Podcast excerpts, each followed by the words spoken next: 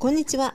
料理が楽しくなるラジオ。料理の基礎トレーナー管理栄養士の日本木です。この番組は料理や日常の食についてお話ししていきます。え本日は第108回目の放送となります。皆様こんにちは。え今日のテーマです。マンネリ脱出。一押し調味料でメニューが広がる。ということで、え調味料のお話をしていきたいと思います。ポイントは2つです。え1つ目、一押し調味料2選。そして2つ目、最近絶品と思うタレのご紹介。ということでですね、えー、ご紹介していきたいと思います。もう最近ですね、えー、お家でご飯を作る方っていうのが本当に、あのー、多いかなと思うんです。でそうやってあの例えば3食ね、えー、お家で作る特にあの賄ってる方はね、まあ、あの女性が多いと思いますし男性もいらっしゃるかもわからないけれどもそうするとやっぱりこうちょっと新しい風が欲しいなとか飽きてきたなとかですねたまには人が作ったもの食べたいなとかねそういうこともあるかもしれません。また講座をやっていましてもあの生徒さんからですねちょっとこうメニューのバリエーションがない中でマンネリをこう防止するにはどうしたらいいでしょうか？みたいなね、えー、ご質問をいただくこともございます。でそんな時のヒントとして、えー、例えば新しいこうお料理を覚えるとかですね新しい素材にチャレンジするっていうのもあのとても新鮮で広がっていくことではありますが意外にあのいつもと同じ卵いつもと同じ玉ねぎ白菜キャベツ大根ねえこういったものをですねもしかするとちょっと調味料がねこう新しく新鮮に感じることであのすごく何て言うのかなあの新鮮に美味しく食べられる作れるっていうようなこともあるのかなというふうに思っています。なのでえ今日はですね調味料で少し何かこう新しいね、えー、開拓のヒントになればという思いでお送りしたいと思います。それでは早速1番目のポイント一押し調味料2選ということで1つ目。こちらはですね、えー、ニンニク醤油でございます。もうこれねあのいつも作ってる方はまああの本当にいつもの感じだと思うんですけどお試しにまだなっていない方は試してみられるとねあらこんなに美味しいの？って思うかもしれません。で私もですねもともとその生のニンニクをこう皮をむいて粒のまんまあの醤油につけるとかね、えあるいはこう焼酎のようなものにつけるっていうようなことで結構ね実家で昔一時期やってたような気もするんですけれどもなかなか自分のあの習慣の中には取り入れてはこなかったんですねなぜかね。ですけれども昨年、えー、ちょうどあのやっぱりこう外出をこう控えましょうっていうねあの社会になってきた時に、えー、この機会に家にある在庫をねあのやっぱり使い切ってみようっていうことで、えー、もうあのしまわれていたものとかいただいたものとか、えー、いろんな食材をですねやっぱりこう美味しく食べきろうっていうことでそこで、えー、出てきたのがですね乾燥のニンニクだったんですよね。でまあ自分があの教室やってる時にあのやっぱこうニンニクでねそういうこう種類で乾燥も買ってみようとかあの生がちょっと高くなってきたからあの乾燥も使ったらどうなんだろうみたいなところで、えー、自分で買ったものではあったんですけどやっぱりこう炒めたりですね、えー、使っていく上ではあの生のにんにくがやっぱりこう使いやすいなっていうことで一旦封は開けたものもの開けたものの乾燥にんにくがね、ま、結構残ってたんですね。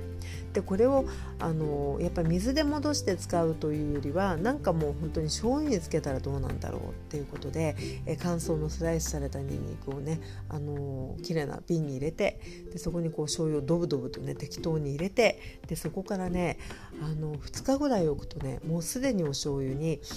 あのいいにんにくのフレーバーがついてましてあなんかこれでお肉焼いたら美味しいだろうなっていうねあの醤油になったんですよね。なので、えー、そこからですね、えー、もうボトルの、あの何も加えていない、まあ、あの普通の濃い口醤油とそれから、えー、にんにく醤油っていうのがねもう常備してあるようになりました。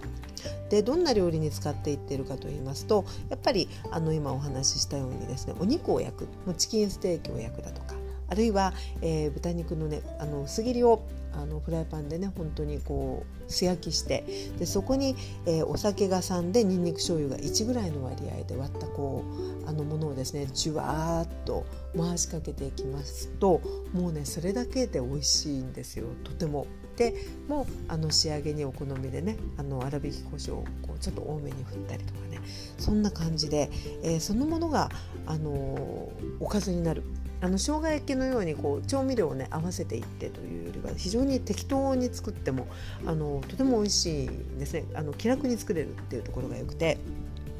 で、えー、そのままのおかずやあるいはあのグリーンサラダのね上にこう乗せてちょっとこうなんていうのかなおかずサラダ的に食べたりとかですね非常にあの重宝しておりますさあそして、えー、その他ですと焼き飯チャーハンもねあの仕上げのね香ばしさを出すところでこのにんにく醤油っていうのがとても美味しいですね。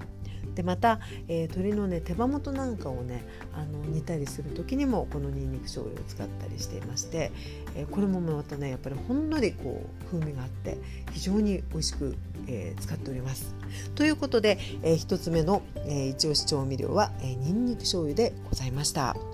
でもちろんその漬け込んだにんにくもですね刻んであの焼き飯に入れちゃったりとかねあのしても美味しいですね。さあそれでは、えー、2つ目のご紹介です。2つ目はですね甘酢です。もうはっきり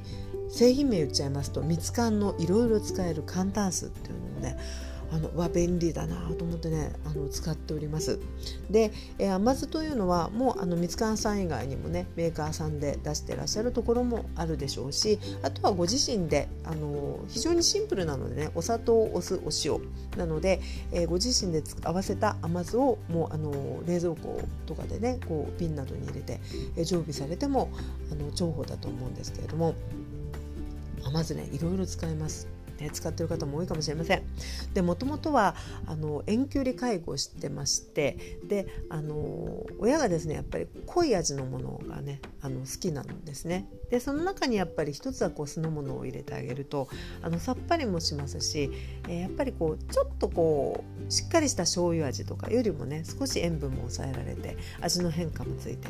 で本人も好きだしっていうことで最初買ってみてでもう本当にあのいいところはですね市販のいいところっていうのはあの少量使いたい時にパッと使えるっていうところかなと思うんですね。例えば、えー、新生姜の甘酢漬けとかですねそういったこうちょっとこう仕込みが多いものの場合はもう自身で、えー、砂糖とお酢とあのお塩でね甘酢って作っていけばあのいいかなって思うんですけれどもちょこちょこっとね使うタイミングでその都度あの作るというよりはもう安定した状態でいつでも使えるっていうのがねとても便利に感じてるんですよね。そういったところで、えー、まず実家の方で、えーまあ、親の好きなあのきゅうりの酢の物だったりできゅうりもねすっごく薄く切ってで、えー、作ったりだとかあとはあのモロヘイヤを柔らかく茹でてですねそれをあの甘酢でこうあえたりとかそういったことでねとてもこう短時間で美味しくできるということでいいなっていうふうに思ってたんですね。でそこからあのホームページなんか拝見するとね本当にいろいろ使えますよっていうことで書いてあってで、えー、照り焼きをね見た時にねあのこの甘酢だけで仕上げる照り焼きが載ってたんですよね。で私はねあの甘酢プラスほんのちょこっとの醤油であの作るんですけど、えー、お肉でもお魚でもですねあの粉をまぶして、えー、小麦粉でも片栗粉でもまぶして油でねこうフライパンで焼いたところにこの、え、甘酢プラスほんのちょこっとのお醤油っていうことであのじゅわっとこう入れるわけですね。そうするとジューという音とともに少しやっぱりこう酢が飛んでいくですね。あの酸味が飛ぶ感じになるので、え、お魚なんかはね特にこう非常にさっぱりとあの旨味があってね美味しく食べられるんですね。いろんな魚で美味しいですね。で私あの YouTube の動画の方で、えー、鮭鮭のですねあの甘酢を使った照り焼きっていうのをあのご紹介している動画があるんですね。それはあの自身であの調合した甘酢で、えー、作ってるんですけれどもこういった市販もあるいはご自身での調合の甘酢でもねあのこういうこう焼いたものにも美味しく使えるっていうところで非常にあの甘酢の幅広さを感じているところでございます。なので酢の物だったりとか、えー、ピクルスもしっかりですね。であとは、えー、醤油だとかあとは油なんかを加えてドレッシングに仕立てることもできますしあとは、えー、もうおなじみのお寿司に使うこともできますしね。本当にあのちょっとこう美味しいなと思ったらこうイメージもね広がりやすいと思いますので甘酢のね活用っていうのもねなかなかあのいいのではないかなというふうに思っています。でここからなんですけれども2番目のポイントですね最近絶品と思うタレっていうのが実はありましてそれが今ご紹介した1番目の、えー、自家製にんにく醤油プラス甘酢のタレなんですよ。まあ、これあの分解しますとねあの本当に自分で作れますよねあの酢と砂糖と塩ちょっととあとあのお醤油とねおろしにんにくとか入れてもあのできそうな味ではあるんですがこの手軽同士を合わせたタレがねすごく美味しかったっていう話をねここから少し、えー、していきたいと思うんです。で、えー、もともとはですねあのよだれ鶏作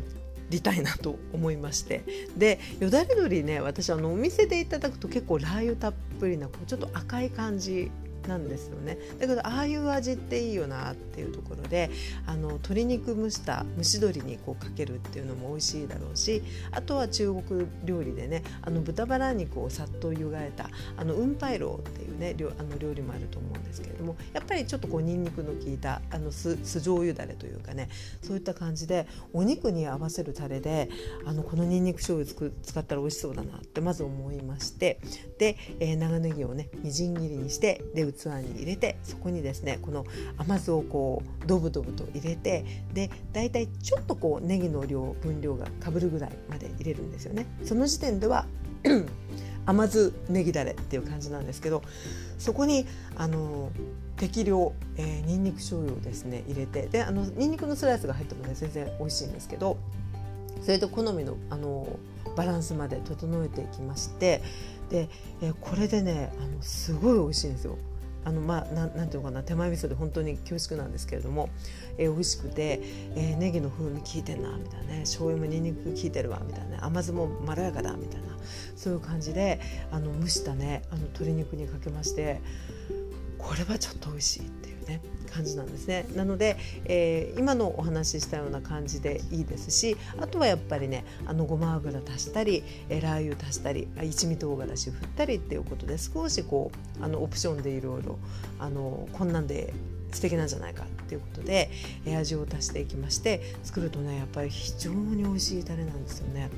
で、えー、最初はそうやってこう蒸した鶏肉にかけようと思って作ってみたタレではあるんですけどこれねあの餃子にかけても美味しいですし冷やっこにかけても美味しいですしなんなら白いご飯にかけても、ね、結構美味しかったりするんですね。なのであこの万能感は素晴らしいと思ってでこの前々回ぐらいの放送で白身魚の食べ方っていうあの放送があったんですけれどもその時にあのレンジでねあの生姜敷いてあの酒を振った白身魚にあのネギだれかけると美味しいですよみたいな話をしたんですけどそのタレとしてもねあの合うんですよ。なのであのネギがこうたっぷり入って程よい甘酢感